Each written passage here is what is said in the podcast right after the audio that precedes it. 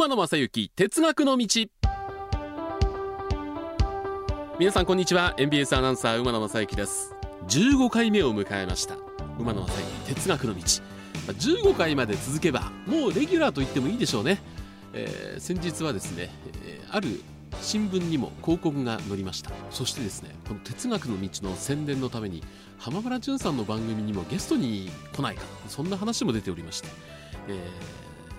どんどんどんどんこれがですね、えー、ポッドキャストだけではなくて、えー、電波に乗るという時期も近づいてるのかな。そんな手応えを感じてる今日この頃であります。いろいろ喋りたいことがあるんですけども14回目終わった時には今回何を話すかということはあえて予告しませんでした。次の収録までに鉄道に関する何かあったら、まあ、そこを掘り下げて喋ろうかなと思ったんですけども先日ですね野球中継のため広島に出張に行きました、えー、新神戸から乗りますんで、えー、大体新大阪発の桜か瑞穂の指定席を取るんですけども実はこの日ですね、あのー、熱海で大きな被害が出た豪雨のあった日でして一時期東京新大阪間の新幹線が全て運転見合わせになったんですね。もうダイヤがあもうボロボロに乱れてしまった。当然東京から来る新幹線というのはもう途中で止まってますから新神戸にやってこない。ただ新大阪発のものであればあるいは東京発のダイヤに途中から乗せて新大阪発の臨時が出てたりするんですけども果たして自分がどの電車をどの列車を選択して乗るのがいいのか、えー、例えばあの時は僕は新神戸11時19分発のみずほの指定券をエクスプレスで予約しました。でこれ改札の中に入るまではだから発見する前というのは何度でも変更可能なんですけども改札の中に1回改札にあの IC を当てて通してしまうと判件が出てきてもう変更が効かなくなるんですね。でもし自分の乗る新大阪発鹿児島中央行きのみずほですね何らかの影響を受けて運休になってしまった場合あの他の時間の電車に当然振り替えなきゃいけないんですけども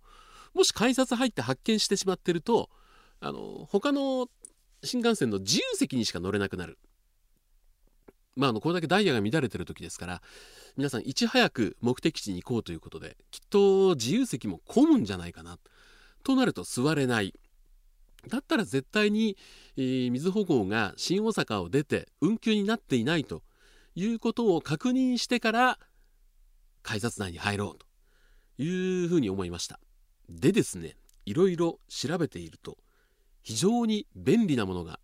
かつてはこれは何でしょう、うん、セキュリティの問題があるとかいろんな理由がありましてなかなか我々の目の前にさらされなかった情報なんですが最近はですね、まあ、ホームページあるいはアプリなどを使って幅広く各鉄道会社が我々に情報を出してくれてるんですね。ですから今回はですねこれについて語っていこうと思います。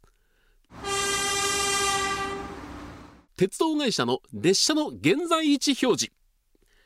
というお話をしていこうかなと思います。あのもう皆さんそうですね。利用している普段通勤通学あるいは